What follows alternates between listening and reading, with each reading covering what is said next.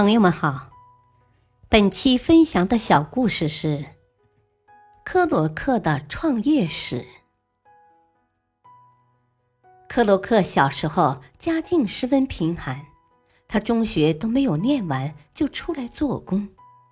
后来，他被一家工厂招去做了一名推销员。在推销的过程中，他认识了许多朋友。了解到大量与经营管理有关的知识，这一切为他后来创业打下了良好的基础。克洛克想要创办一家自己的公司，他做了一系列的市场调查后发现，美国人生活节奏越来越快，希望有更方便快捷的饮食供应，所以他想要开一家自己的餐馆。首先要解决的就是资金问题。克洛克做推销员的时候积攒了一点钱，但要想用来开餐馆，远远不够。经过几天的苦想后，他决定先学习再行动。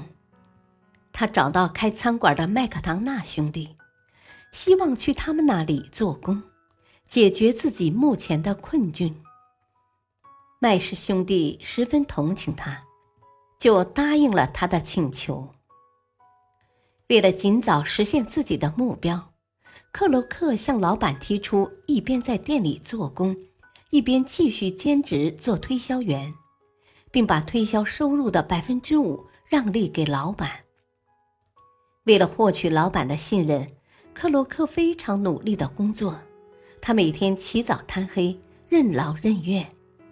还为麦氏兄弟在餐馆经营上提出了一系列非常好的建议，比如他提出改善餐馆的营业环境，以吸引更多的顾客；提供配置份饭、轻便包装、送饭上门等一系列服务。克洛克经过自己的努力，成了餐馆的主心骨。麦氏兄弟对他言听计从，表面上看起来餐馆还是属于麦氏兄弟的，可实际上经营权、决策权都掌握在克洛克手里。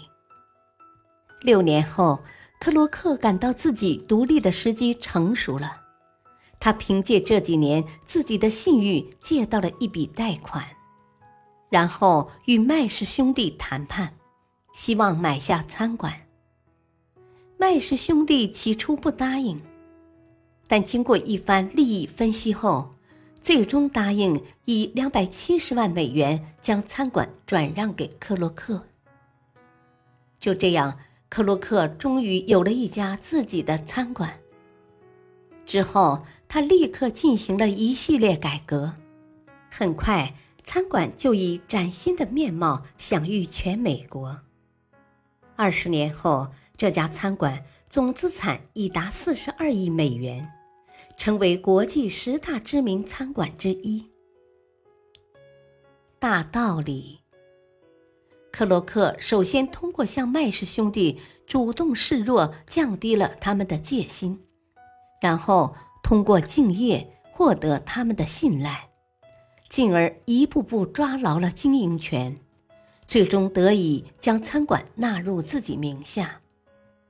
由此可见，相比一路张扬，低调往往会让我们更容易获得成功，是一种以退为进的处事策略。感谢收听，再会。